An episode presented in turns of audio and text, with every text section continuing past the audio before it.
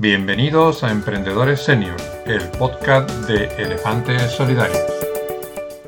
Buenos días, buenas tardes, buenas noches, según cuando nos escuches en la plataforma de podcast que hayas elegido para seguir nuestro podcast Emprendedores Senior o si eres seguidor de nuestro canal de YouTube, te saludamos cuando, cuando nos veas.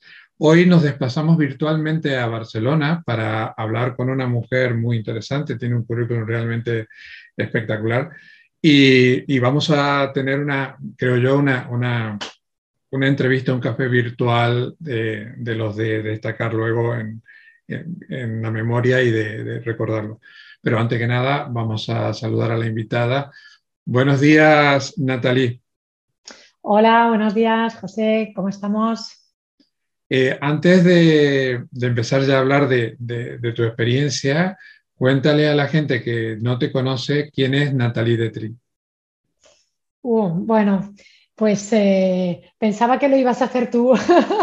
No, Pero bueno, voy a. No, no, lo digo en broma. Bien, Natalie Detri, pues yo me presento diciendo que soy una 5.6.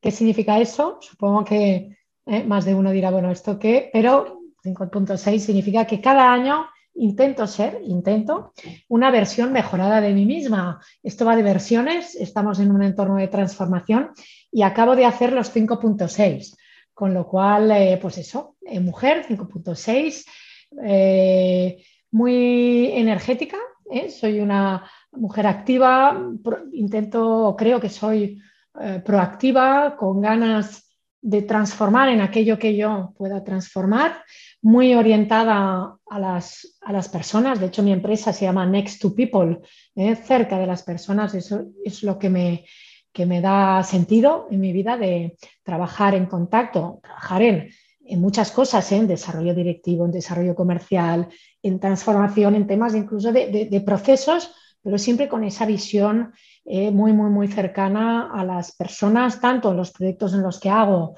desde mi empresa como también eh, en las labores de mentoring que hago de forma altruista, digamos, siempre pues, pues cercana a las personas. Esto sería así muy rápido, ¿cómo me definiría?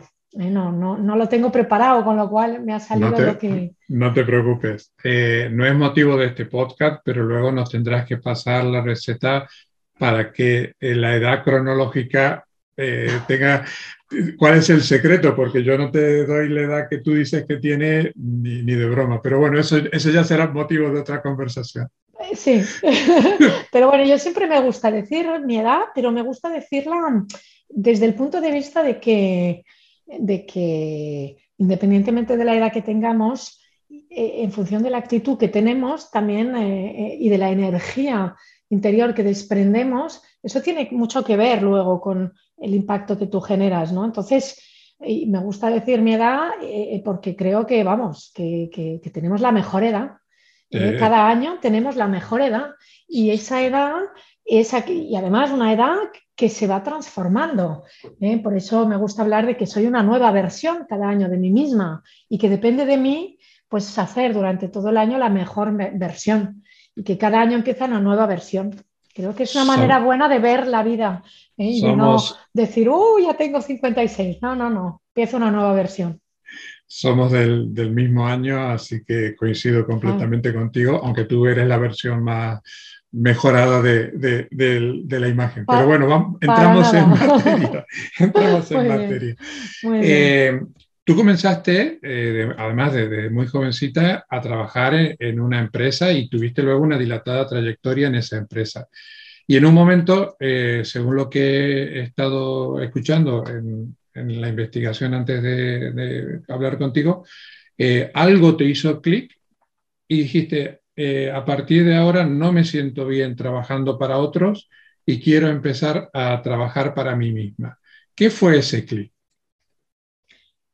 Pues mira, me sabe mal porque no, he venido a hablar de mi libro, pero de hecho, mira, me estoy tomando una, infusión eh, con una taza que me regaló una persona querida eh, y, aquí pues pone, hay una mariposa. Para los pues que no nos ven, eh, tiene una, hermosa taza con el nombre de su libro, de Alas de Mariposa.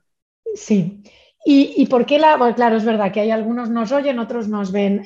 ¿por, qué, ¿Por qué señalo esto? Porque realmente cuando yo cumplo 5.0, es decir, antes de llegar a la versión 5.0, una versión muy, muy. Hay veces que nos, tememos esa, esa versión, decido eh, un año antes decir, oye, me voy a hacer un regalo de cumpleaños a mí misma y voy a escribir un libro. Eh, yo no había escrito un libro, digamos que yo soy consultora, coach, formadora, pero escritora como tal no lo soy. Em, y, eso, que fue un proceso de nueve meses, un proceso largo, un proceso muy personal, ¿eh? porque quería escribir algo diferente, algo, algo realmente que saliera de mí, de saliera de mi, de mi corazón, y, que a la vez fuera un libro de, desarrollo, es un libro de desarrollo personal de, con todo el conocimiento de toda mi trayectoria.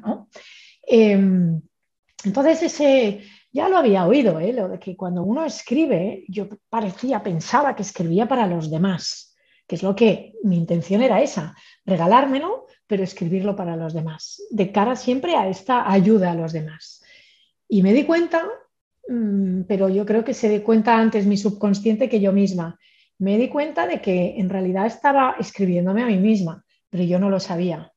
Pero ese fue el, gran elemento transformador. En realidad yo estaba hablando de transformación y me estaba, estaba diciendo a los demás, oye, que es que nos tenemos que transformar.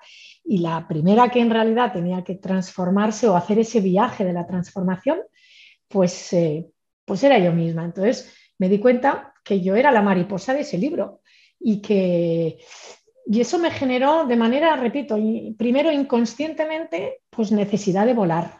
¿Eh? Metafóricamente, además, en la primera parte del libro hay un cuento y, es un viaje. Pues yo estaba haciendo ese viaje y, lo culminé. Eh, digamos que el libro se presenta en el año 16 eh, y, y, entonces, bueno, pues en el principios del 17 eh, llego a un acuerdo con mi socio para, digamos, dar un paso al lado y emprender una nueva etapa que ya llevo casi, pues, bueno, del 17 al 21, eh, una etapa en la cual sigo haciendo lo que yo sé hacer, pero desde siempre, mm, desde un punto de vista mucho más eh, personal, a veces como muy artesana, a veces evidentemente buscando el mejor equipo, muy conectada con el cliente, muy cerca del cliente, porque claro, en mi anterior etapa, cuando dirigía la empresa, 25 personas, una empresa potente, pues siempre estaba en el delivery, me gustaba mucho el delivery, pero claro, no podía estar en todo, lógicamente. Eh, bueno, pues en este proyecto realmente puedo hacer aquello que, siempre me ha gustado, que está cerca del cliente y desde crear el proyecto a, implementarlo, pues estar ahí muy presente. Es decir, que mm, dejo de tener esa otra faceta de dirigir una empresa, de, bueno, sí, claro, dirijo mi propia empresa, pero es muchísimo más fácil, ¿eh? con lo cual todas esas horas de dirección general, pues ahora las dedico a, los clientes. Esa es la gran diferencia al respecto de pues, estos dos momentos. Te invito a conocer la asociación Elefantes Solidarios visitando nuestra página web elefantesolidarios.org. Los que hemos tenido la posibilidad de trabajar durante un tiempo bastante largo en, organizaciones ya establecidas, o, en el caso mío fue una empresa constructora promotora, eh, cuando bajamos al llano y muchas veces llamamos a nuestros contactos anteriores, eh, la tarjeta ya no dice el nombre de la empresa o te llama una secretaria para concertar una cita. Eh, ¿Te pasó a ti también que esas puertas que antes golpeabas y se abrían prontamente tardaban un poco más en abrirse o cambiaste completamente el sector eh, en la tipología de cliente? Mira, la verdad es que, mm, claro, yo lógicamente, pues había un, tuve que, hicimos un acuerdo de no competencia, lógicamente, ¿eh? que el cual le respeté absolutamente. Pero mm, ya por cómo soy, que me encantan las redes de contacto, que me encanta pues eh, conocer gente, soy muy abierta, me gustan muchísimo pues esto, las, las redes colaborativas de, siempre. ¿eh? Em, ya no es, ahora está muy, muy in, pero yo ya mucho tiempo. Entonces, mm, antes de tomar esa decisión, yo ya conocía muchísima gente en entornos eh, pues de programas que había realizado como ponente o como participante de, de grupos, redes de mujeres en las cuales estoy también muy presente, es que esto ya lo inicié también antes, pero lo inicié porque me apetecía muchísimo y de hecho una de las ventajas que tengo ahora es que puedo implicarme mucho más en esa parte colaborativa, en esa parte de, de ayudar, porque bueno, pues antes lo hacía, pero lo hacía eh, con menos tiempo, lógicamente menos dedicación, porque al final hay una cuenta de resultados que también la tengo ahora mismo, ¿eh? pero en fin, son dos eh, aspectos diferentes. Entonces, te das cuenta de que, de que yo me he sentido muy ayudada, me he sentido muy apoyada, me he sentido... y, bueno, sí, hay momentos que te sientes esa soledad, pero, pero, pero no, realmente me he sentido muy, muy, muy bien y sobre todo, pues eso, apoyada por muchísimas personas que no siempre me han dado un proyecto, pero el sentirte apoyado, sentirte que, realmente estás haciendo un proyecto que te, da sentido a ti, esto es muy importante, que te da sentido. Y, luego pues empiezas y, una cosa te lleva a otra, o sea, es y estás ahí e intentas pues hacer el, mejor trabajo y, unos hablan con otros y eso va de redes, eso va de redes. Y, entonces pues, pues eh, no ha sido como decir, oye, acabo un trabajo y empiezo otro que no tiene nada que ver. Entonces empiezas y abres un ojo en blanco. En mi caso, eh, pues no, fue tanto así, afortunadamente también, ¿eh? con lo cual lo, he vivido muy bien. Tú hablas mucho de transformación, de los distintos procesos de transformación. En estos año y medio, casi dos años que llevamos ya con la pandemia, eh, la pandemia ha puesto en evidencia muchos procesos de transformación necesarios. Uno de ellos es la, digitalización, la puesta en valor de que te puedes quedar trabajando en casa y no pasa nada, que tu jefe no tiene que estar encima tuyo para, para, para que puedas realmente trabajar en condiciones. Y por otro lado, eh, lamentablemente el sector al cual va enfocado esta serie de entrevistas se ha visto muy desfavorecido a la hora de volver a engancharse en los empleos que se habían destruido. ¿Qué nos limita a los seniors a la hora de adaptarnos a transformaciones forzosas? Eh, según tu experiencia, ¿qué, autobloqueo tenemos? Es decir, mm. eh, estoy al día, tengo muy buena formación, pero eh, no me atrevo a volver a encarar un empleo en el sector en el que estaba o no me atrevo a dar el salto al emprendimiento porque creo que voy a estar fuera de foco. ¿Por qué nos autolimitamos? Bueno, porque aquí dentro de nuestras cabecitas, eh, yo siempre digo que tenemos que hacer jardinería mental.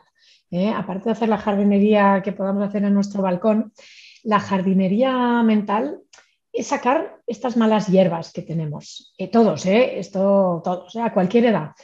Y, en el caso que tú me planteas, estas malas hierbas, que yo las llamo así, pero para, visualizarlas mejor, son las llamadas creencias limitadoras. ¿Vale? Son aquellas, o sea, nosotros tenemos como seres humanos un potencial enorme y, todo empieza por hacer un poco de, introspección, cosa que, nos da mucha pereza a todos. Nos encanta dar consejos a los demás, pero luego ¿eh? ese trabajo personal nos cuesta mucho más. Pero nos cuesta precisamente porque estamos llenos de creencias limitadoras tipo, es que yo no voy a ser capaz, es que el esque, el valle del esque, es que claro, tengo esta edad, es que yo no sé mucho de esto, eh, es que claro, los contactos que tengo están en otro sector, pero nos los montamos nosotros y eso... Eh, eso nos quita muchísima energía. Eh, y además, como esto es una lavadora de pensamientos automáticos que, que, nunca para, si no tenemos un foco, eh, lo que nos pasa también es que la lavadora de pensamientos nos lleva a que el 48% de nuestros pensamientos vayan a los pensamientos negativos. Entonces, imagínate, eh, o sea, creencias limitadoras sobre mí y encima voy, eh, porque, porque nos cuesta tener o crear ese foco, me voy yendo al pensamiento negativo, eso es frustrante y eso es... entonces, pienso que que es bueno, oye, coger papel y hoja, que digo yo, plantearnos cuáles son realmente y tener esa valentía con nosotros mismos. Y, para hacerlo también hay que, oye, pues, pues tomar un café con alguien que te conozca, es decir, tener la valentía de, salir a la calle, que digo yo, y, hablar con diferentes personas para que tú mismo y los demás, eh, pues, pues hagas ese trabajo de, oye, ¿cuáles son mis creencias limitadoras? ¿Cuáles son? Y una vez que las identificas, que, que tampoco hace falta hacer un listado, pero porque las eh, salen rápido, ver de qué manera yo puedo, porque además es que esto nos, dirige la, la cabeza, ¿no?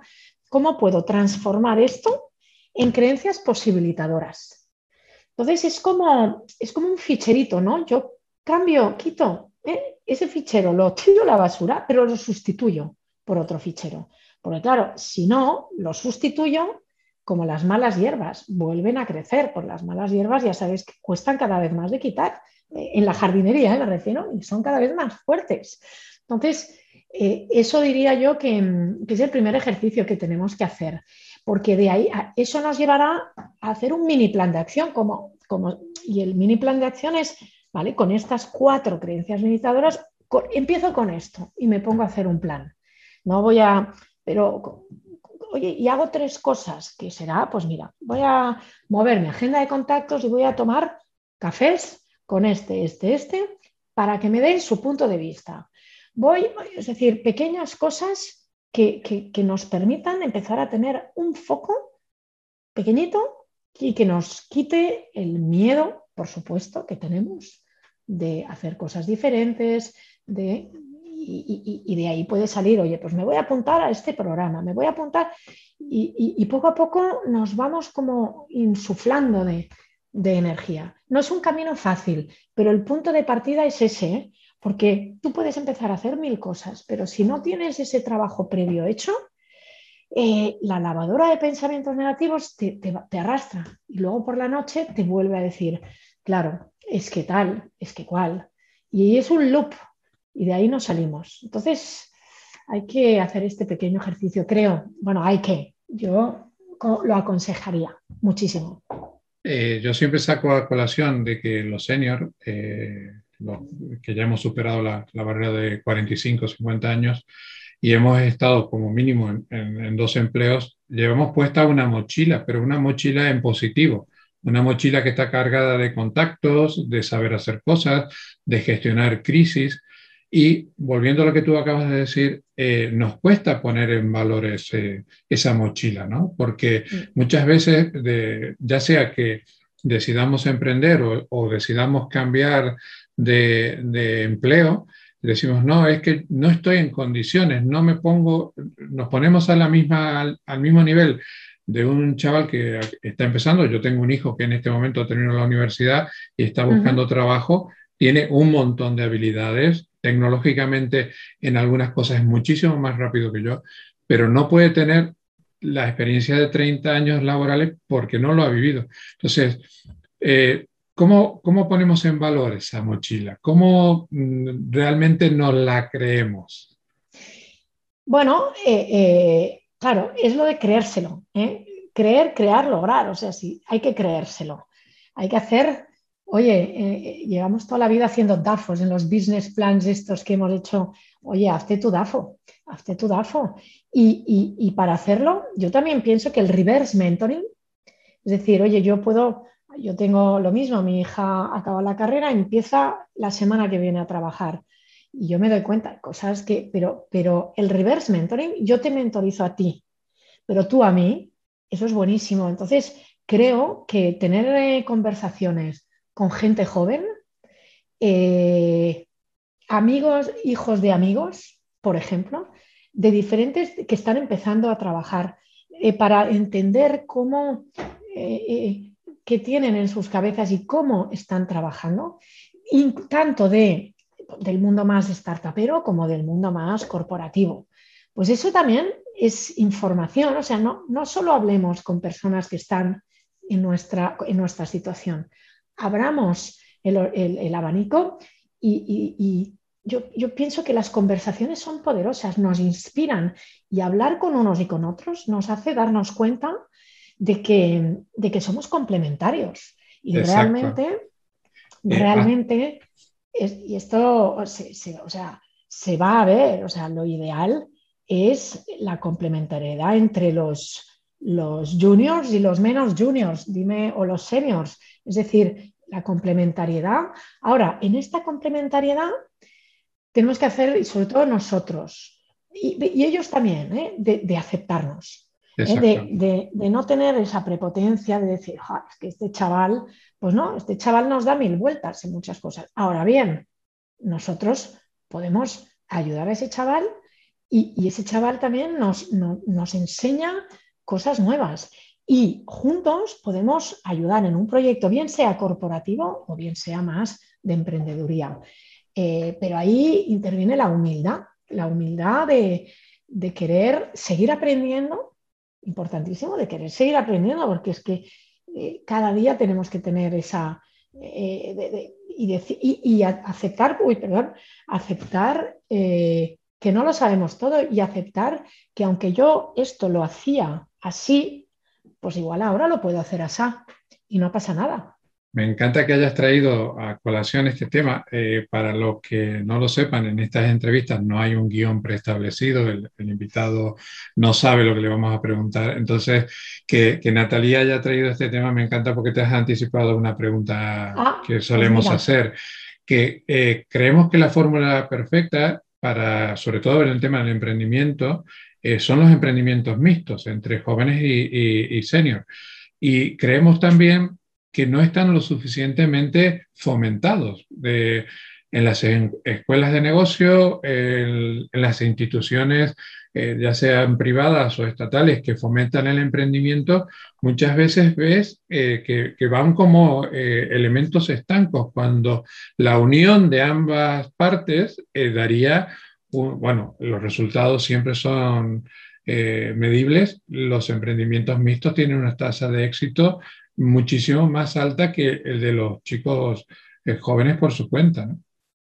Mira, yo te, doy un ejemplo. Yo, mm, cuando, cuando salí de mi empresa anterior y monto, claro, me, dio tiempo de hacer muchas más cosas, porque el tiempo, eh, y dejé de hacer una cantidad de reuniones ya sabes tú, las reuniones, ¿no? que no siempre son muy productivas, eh, y, ese tiempo, pues, pues decidí dedicarlo a ayudar a los demás y, decidí dedicarlo, pues eso, a, construir eh, redes, a seguir construyendo redes colaborativas. Bueno, pues en esto yo ya llevo ya dos años y medio, soy, eh, estoy como advisor en el consejo asesor de una startup, una startup que está en Madrid, que se llama Tech Hero, una startup liderada por una mujer de 32 años que es una crack, con un equipo también crack, una startup, eh, pero que ya factura, eh, cuidado, una startup de estas que ya facturan. Y, realmente, eh, bueno, pues evidentemente yo le he ayudado a abrir muchas puertas porque si algo uno tiene con el A5.6, pues es contactos y hay que, y además cuando ves que, que la propuesta de valor es brutal, bueno, pues es que tienes ganas de, bueno, tú no sabes, es más, yo cuando la conocí, que aquí nadie hacía Teams ni Zoom ni nada, yo ya empecé, porque yo ya trabajaba en casa, es decir, el irme también me permitió empezar a trabajar desde una dinámica que ahora es la, o sea, llevo cinco años trabajando en casa, eh, haciendo em, Zooms, más, era, era, más Zooms que Teams, la verdad, era más Zooms que Teams, y, trabajando con plataformas colaborativas y, ella me ha enseñado un montón de cosas. Ahora bien, yo a, ellos, eh, y por eso estoy de advisor, porque hay muchas cosas que, esa visión, esa parte estratégica, esa, es decir, mm, ella está encantadísima que yo esté en los diferentes proyectos y, es un reverse mentoring al final y, está dando resultados buenísimos. Entonces, ahora uno tiene que venir con la humildad de, de, tener el open your mind, o sea, eh, y, de, querer aprender y decir, fíjate, yo esto lo hacía así, pero ¿por qué no hacerlo así? ¿no? Y al revés, aportarles a ellos visiones, estrategia, eh, puntos de vista que lo reciben y están encantadas. Entonces, esto es un ejemplo. Eh, lo, mismo, estamos, estoy también en un Woman Business Angel formado por, mujeres que invertimos en startups que están en fase pre-seed, digamos. Eso se llama We Rock Capital también.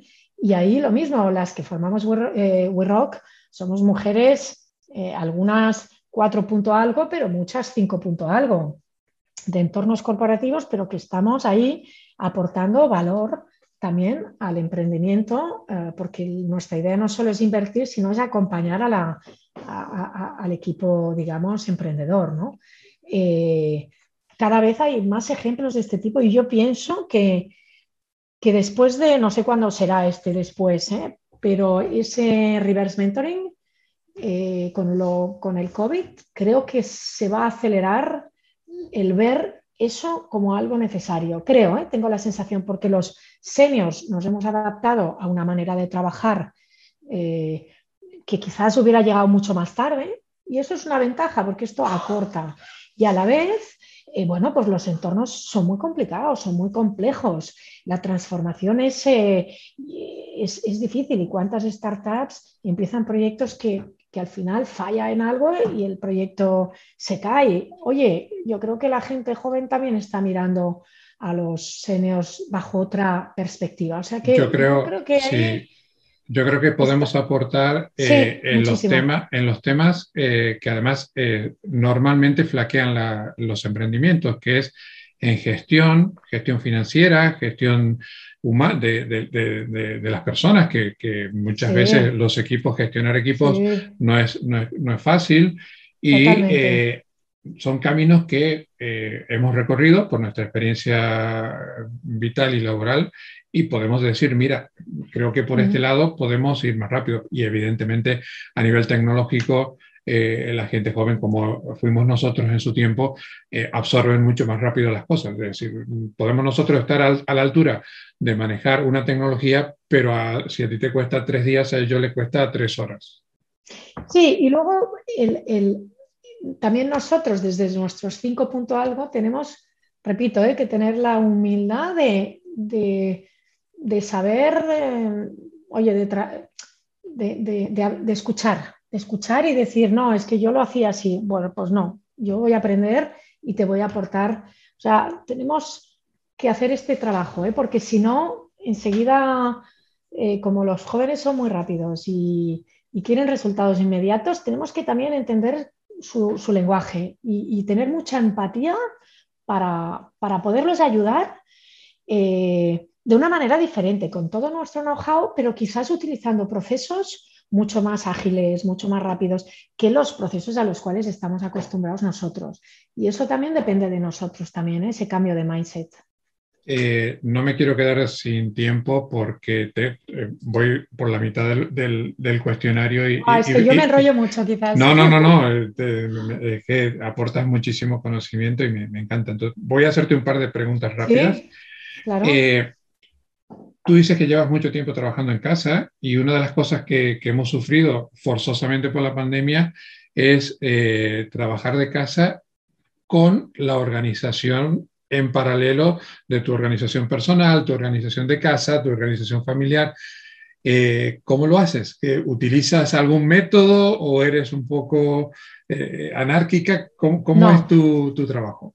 No, y la verdad es que, fíjate, yo después de estar o sea, los 27 años anteriores me, hicieron tener un método, lógicamente, de trabajo y el cual mm, mantengo en algunas cosas, en otras quizás me doy, me doy la libertad, lógicamente, de ser mucho más flexible. ¿eh? Pero yo como tengo, yo soy belga y, mi madre es belga, pero de la parte alemana yo creo que tengo algo alemán ahí, con lo cual me gusta tener mi orden, mi estructura dentro de mi caos y de mi desorden. ¿eh? Eh, a ver, también tengo dos niñas, una de, 22 y una de, 17, lo cual eso también ayuda. Y, y, claro, cuando empecé a trabajar, primero cuando me, me, marché pensé, bueno, me voy a ir a un coworking, pero luego hacía tantos años, tantos años, tantos años que no estaba en casa, que sí, estuve tres meses en un coworking, pero luego decía, qué ganas de estar en mi casa, qué ganas. Y entonces me monté eh, mi, mi, despacho en casa, con lo cual esto no me ha venido así de, de, de, nuevo. Ah, bueno, hay que ser muy riguroso, hay que ser muy disciplinado porque se puede perder eh, el tiempo, pero, pero tiene también muchísimas ventajas en cuanto a optimización del tiempo. Ahora, yo también soy defensora del modelo híbrido, es decir, yo trabajo en casa, pero necesito, por cómo soy yo, necesito el contacto, necesito las reuniones, eh, necesito, de hecho, ahora estoy ya empezando mm, eh, temas presenciales, es decir, no estoy todo el día, me vuelvo loca en casa todo el día. Entonces, eh, me gusta, me he acostumbrado, tengo mi momento, me pongo, pues yo soy muy de infusión, velita, música clásica, que me acompaña siempre porque es muy, muy, muy inspiradora y, ayuda a, la concentración. Pero vamos, cafés, yo siempre digo, café hay que desayunar, hay que comer, ¿eh? con lo cual muchas veces, pues oye, es verdad que la pandemia nos ha dado pereza ¿eh? de hacerlo, de pero hay que tomar cafés con unos y con otros, hay que comer con unos y con otros, eh, porque hay que compartir experiencias y de todas las comidas y los cafés que hacemos, eh, sacamos ideas, nos ayudamos a unos y los otros te ayudan y conectas unas cosas con otras y aprendes. hay que hacerlo. El networking virtual está muy bien, me está permitiendo a mí hablar contigo, que estamos a casi mil kilómetros de distancia pero el contacto, el relacionarte, eh, el, el, feeling eh, no te lo da. Eh, creo que se pueden hacer cosas mixtas. El, el virtual te permite optimizar el máximo tu tiempo, pero nos hace falta el contacto físico. Hay que hibridar, hay que hibridar y, y hay que hacerlo. Bueno, lo bueno es eso, que para unas cosas, pero no te quedes en casa, o sea, sal a la calle, sal a la calle.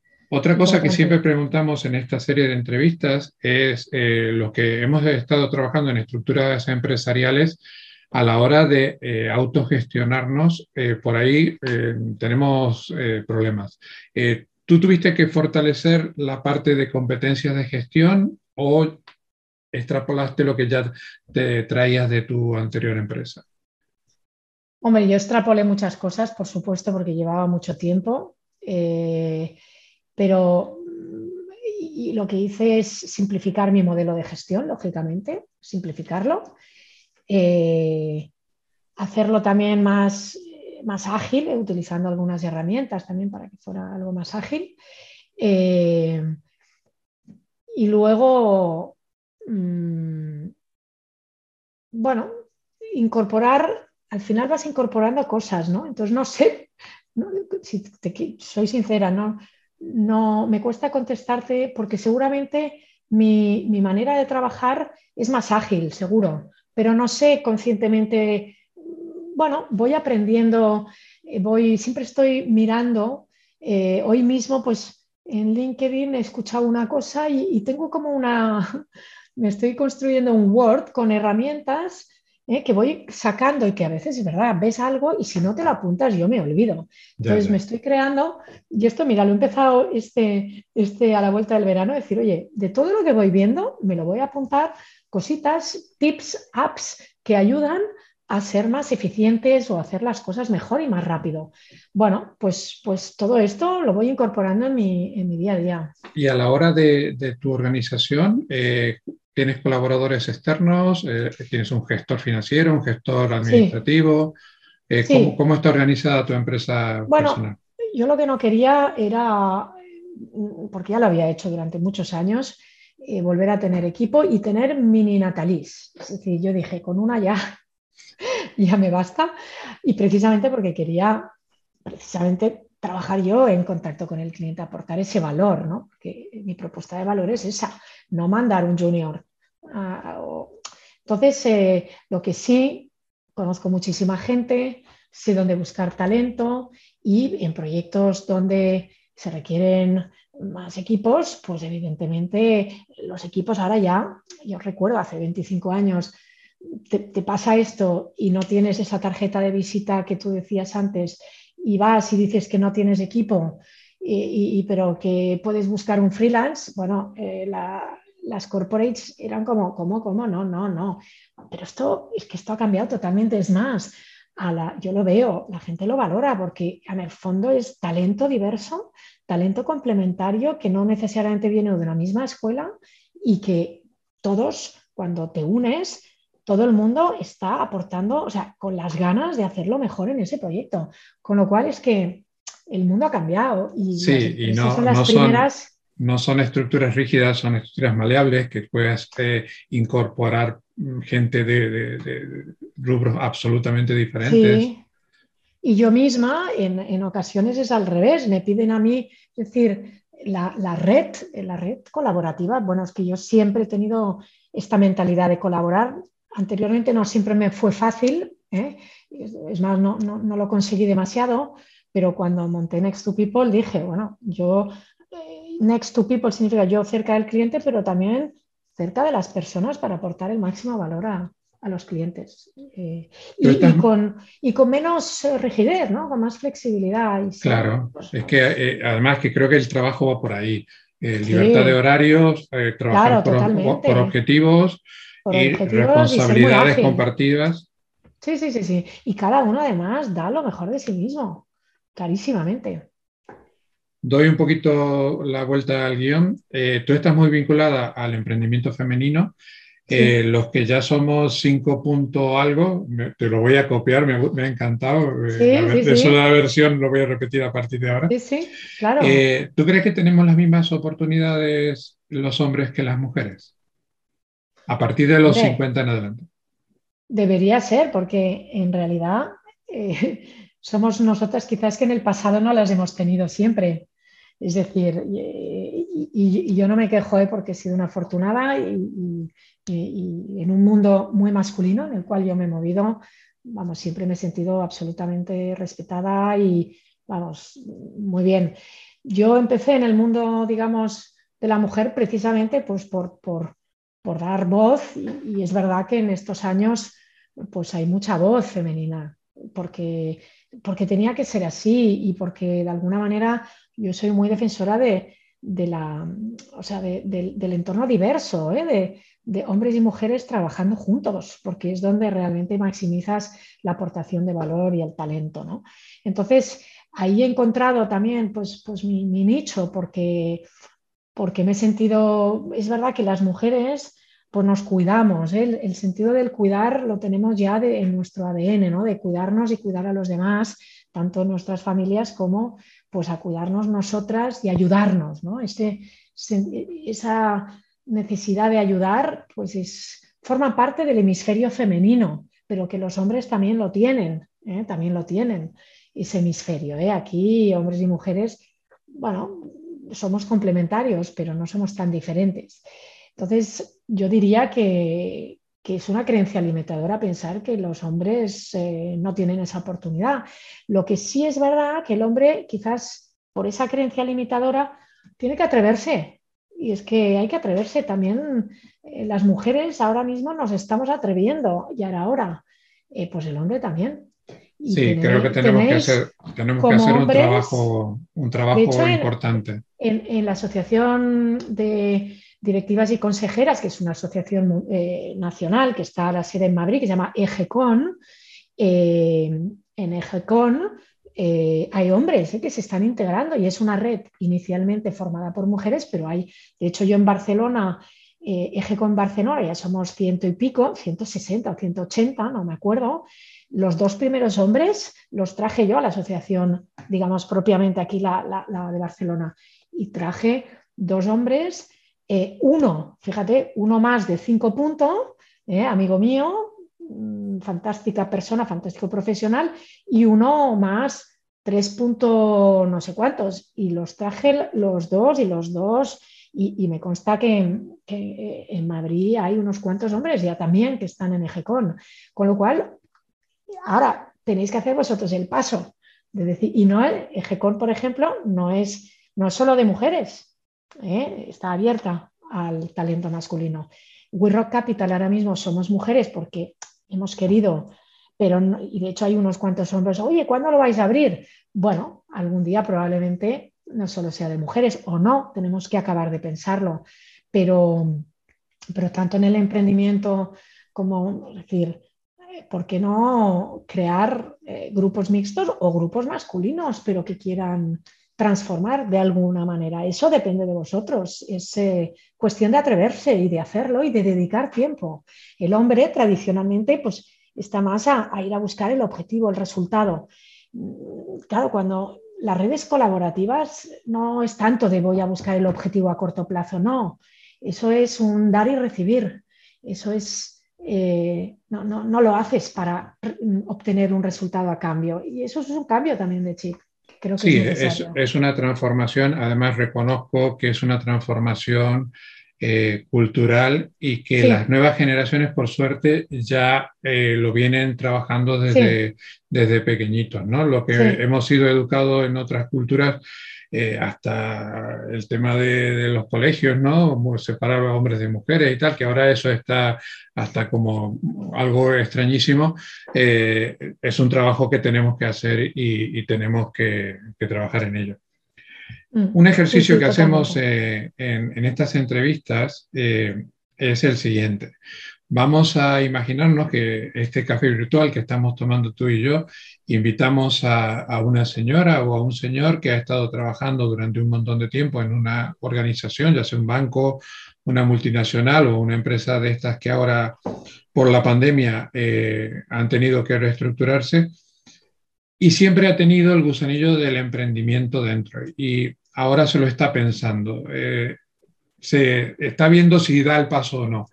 ¿Qué dos o tres consejos básicos le, darías en función de tu experiencia para que los tenga en cuenta y empiece con cierta garantía de éxito? A ver, eh, primer consejo, mm, no estar tres años haciendo el business plan, ¿vale? Es decir, que si te tiene, si te pica el gusanillo, eh, esto es el primer consejo. ¿eh? Segundo, mm, o sea, salir a la calle y moverse, hablar con unos, con otros, o sea, mm, dedicar mucho tiempo a esa parte que en los business plan dedicábamos a la investigación, pero ahora ya no es, ¿eh? es hablando, hablando con unos, con otros, viendo, leyendo también. Hay algunos libros de, del entorno startupero interesantes que también hay que leer de esto, hay que leer del mundo del emprendimiento, hay que leer de éxitos y de fracasos, hay que conocer gente que lo ha hecho y le ha ido bien, gente que lo ha hecho y, no me gusta decir ya fracasado porque la cultura americana, oye, se fracasa muchas veces y al final, pues oye, aquí hay quien ha fracasado tres veces y al final lo ha conseguido. Es decir, hay que, hay que leer mucho, leer mucho, hablar mucho, escuchar mucho eh, para ver y, poco a poco lo mismo, ¿eh? tener eh, esas ideas y, ir sobre la marcha, ir pensando, no y atreverse un poquito, atreverse y pensar que igual a la primera no lo consigo, porque si no, es muy difícil. Entonces, luego, una cosa es montar tú un proyecto, otra cosa es, oye, mm, eh, meterte, sumarte en otro proyecto de alguien eh, o sumarte como advisor en algo que tiene que ver contigo y les puedes hacer eh, y, desde fuera también ayudas. Es decir, hay muchas fórmulas. No es una sola, decir, me meto a emprendedor. No, yo creo que, hay que aprender a hacerlo ah, y, eso requiere, pues eso, mm, dedicarle tiempo a, primero diría hacer, a, quitarte tus creencias limitadoras, o sea, trabajo, me vuelvo al trabajo de antes, ¿eh? y luego, pues, pues empezar, empezar a, a montar en bicicleta, a pedalear, pero es un pedalear ágil, ¿eh? muy agile, muy, oye, no voy a hacer el gran proyecto, no, vamos a, Vamos a empezar a hablar con unos, con otros, a conectar, a pensar de forma creativa, a pedir la opinión a unos y a otros. Oye, ¿qué te parece esta idea? Eh, hagámoslo muy ágil. Este tema nos daría para una entrevista completa. el tema del fracaso y de la superación y el de equivócate pronto y equivócate barato. Lo, lo, vamos a dejar para, para un próximo café. Eh, antes de entrar eh, en, el, en, las preguntas finales, en el cierre, eh, me ha gustado muchísimo investigando un poquito de, de, tu pasado y de, viendo algunas entrevistas, la metáfora que haces del bambú. Si me la mm. quieres contar en, en, cuatro o cinco palabras para que la gente que nos escucha o que nos ve la entienda, porque me ha resultado muy gráfica y sobre todo de cara al emprendimiento senior. Sí, bueno, esto viene de, este libro Alas de Mariposa que hemos comentado antes. Ese libro tiene dos partes, ¿no? Tiene una, perdona, hay eh, que hablo un poquito de él, pero para no el contexto. Eh, hablo, en la primera parte es un cuento, de hecho es lo que más orgullosa me siento porque un cuento sale de, tu corazón. Y la segunda parte son herramientas, ¿eh? son píldoras transformacionales, ¿no?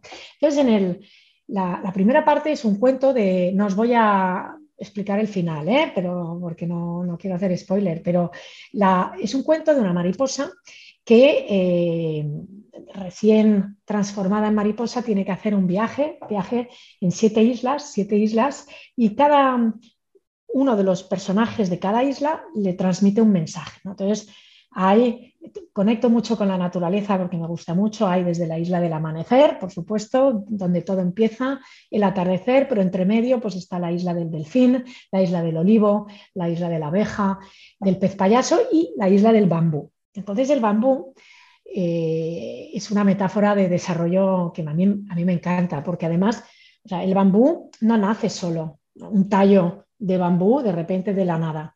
el bambú siempre está en un bosque de bambú, que además son preciosos. Y ah, el bambú tarda, eh, pues para sacar su primer brote puede llegar a tardar de 7 a 8 años. Y parece que el que haya plantado, los orientales que plantan bosques de bambú, tienen la paciencia de esperar porque saben que va a salir algo, pero igual tienes que esperar 7, 8 años a que haya un primer brote. Eh, pero luego el bambú es capaz después, eh, cuando sale el primer brote, en un mes medir hasta, hasta tres metros y ser capaz en muy poco tiempo, pues como lo sabéis, eh, que los bosques de bambú miden hasta 8 metros y además con una robustez y una flexibilidad, una resiliencia increíble. Entonces, lo bonito de eso es que yo me imagino que cada tallo somos cada uno de nosotros, pero no estamos solos, estamos con los demás y por eso el bosque pues somos todos nosotros, ¿no? Eh, y a nivel, se puede pensar a nivel familiar, a nivel eh, de, la empresa, a nivel de, los diferentes grupos en los cuales tú estás o sistemas, ¿no? Entonces, ¿por qué tardas tanto en que haya el primer broto? Porque debajo de la tierra durante todos estos años, que parece que no pasa nada, hay un entramado de raíces eh, que van cogiendo forma, van cogiendo fuerza unas a otras para que al final todo ello suceda. Y para mí ese entramado de raíces somos todos nosotros, que aportamos valor, que nos ayudamos, que, unos a otros, que nos damos fuerza para que al final creemos algo que, tenga sentido. ¿Vale?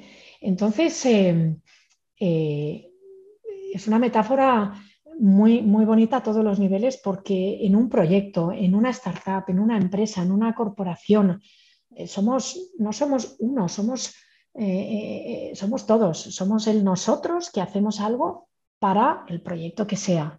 Y, y, a mí siempre explico también tres círculos que digo, el mí, el yo, el mí, el as, nosotros y el it. Entonces, todo viaje empieza por el mí, por el yo, por el, ¿eh? pero a nivel de directivo, de líder, de el trabajo que tengo que hacer conmigo. Luego, ese círculo ¿eh? se, une con el otro círculo, el de las, el de nosotros. Yo con mi equipo, yo con mis colaboradores, yo con, mi, con, mis clientes, ¿eh? sean internos o externos. Y luego el último círculo es del lead. Para mí el lead es el negocio. Entonces, la puerta de entrada siempre es el mí.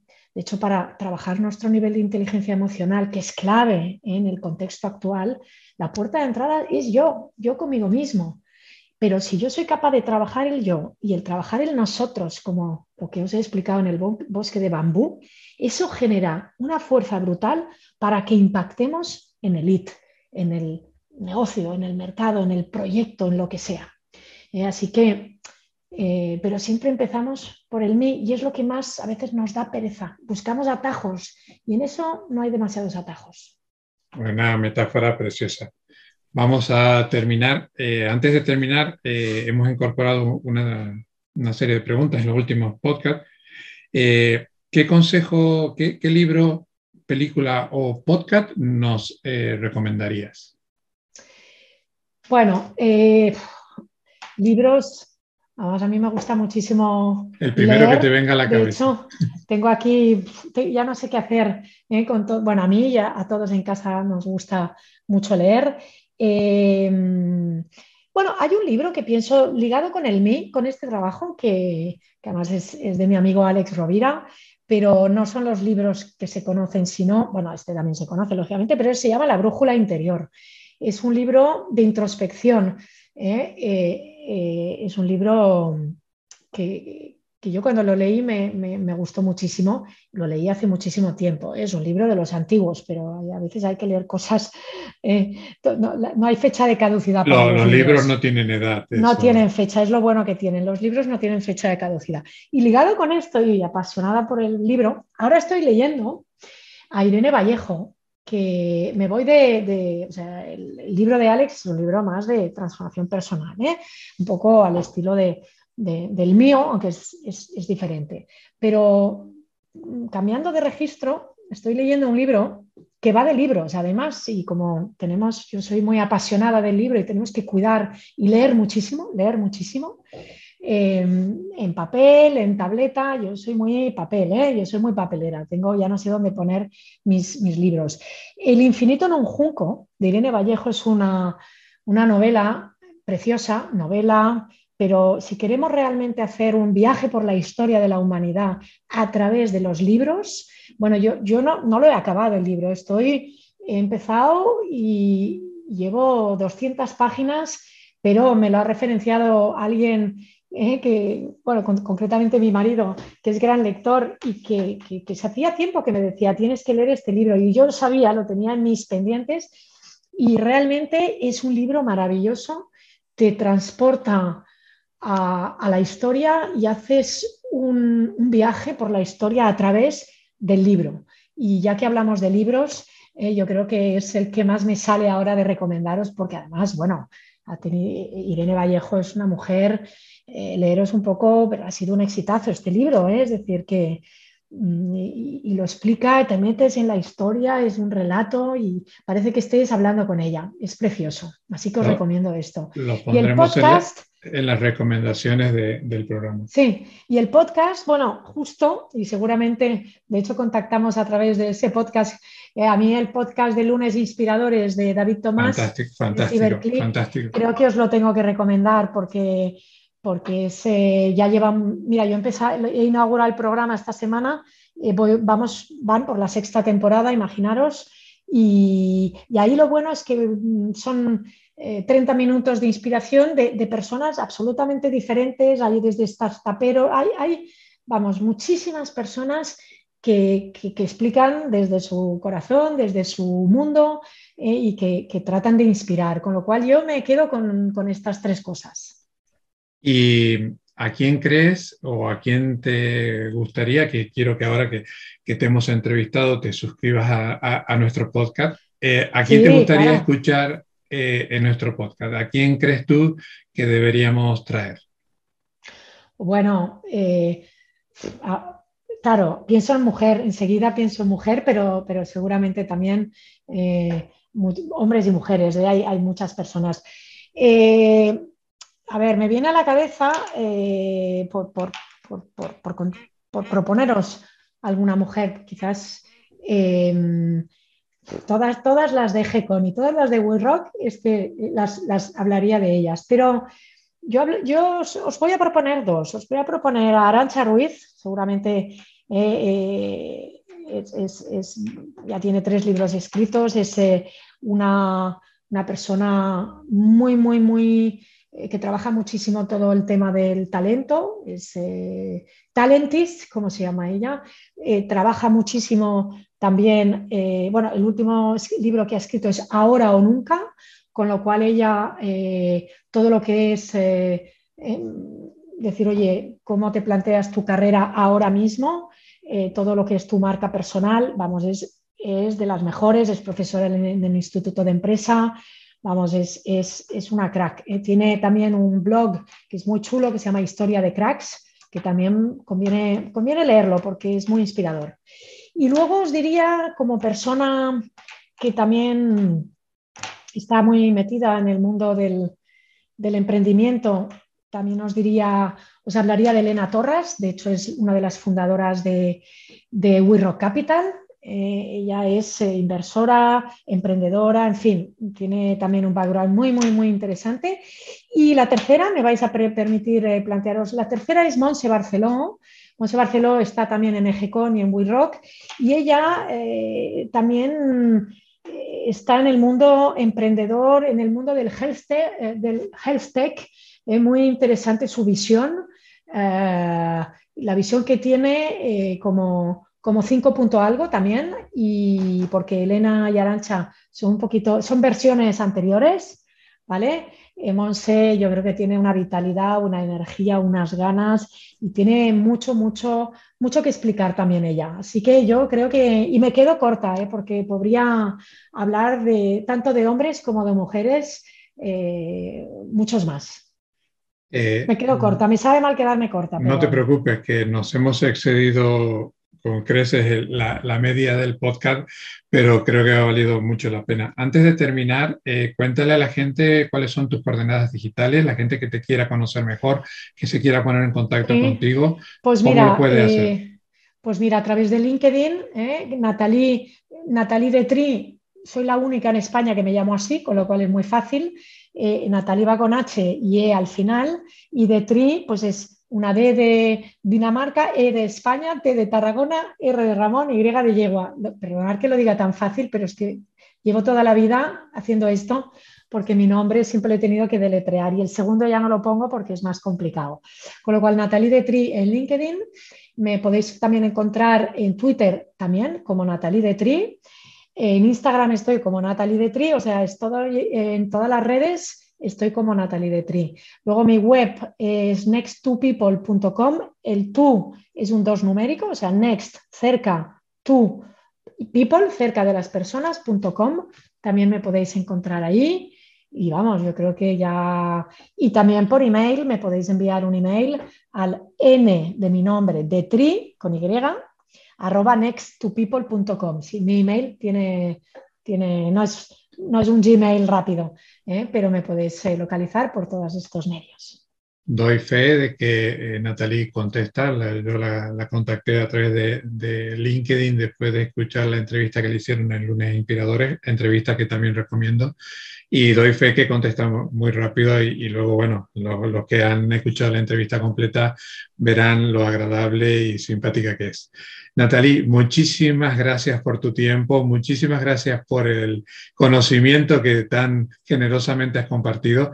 Me quedo con ganas de más, así que si te parece, dentro de, dentro de, un tiempo nos volvemos a, juntar para tomar este café virtual o si pudiera ser real. Como, ojalá. Eh, ojalá. Y, y te agradezco eh, el haberte pasado por aquí, por nuestro podcast y haber tenido este momento tan agradable. Pero queda abierta la invitación a un nuevo episodio. Sí, pues estaré encantada del nuevo episodio y evidentemente me voy a suscribir a, vuestro podcast, que me encanta, me encanta el nombre y, oye, aquí estoy pues para, para lo que haga falta, porque como, como todos, todos tenemos que, que ayudar todos tenemos que aportar nuestro granito de arena para hacer de este mundo algo un poquito mejor. Así que Muchísimas nada, gracias. gracias por la invitación. Muchísimas gracias a ti y nos vemos en el próximo episodio. Estupendo. Muy bien. Pues gracias a todos. No te vayas todavía. Quiero pedirte un favor. Si te ha gustado el episodio, te pido que me invites un café. Sí, un café Este proyecto lo queremos hacer sostenible y para ello necesitamos de nuestros oyentes. Elefantes Solidarios no tiene patrocinadores, por lo tanto queremos hacer sostenible este podcast con las donaciones de nuestros oyentes. En la descripción del episodio encontrarás un enlace a la plataforma Buy Me a Coffee. Nos podrás hacer una donación equivalente a un café. Eso hará que este proyecto sea sostenible. Mil gracias, te esperamos en el próximo episodio.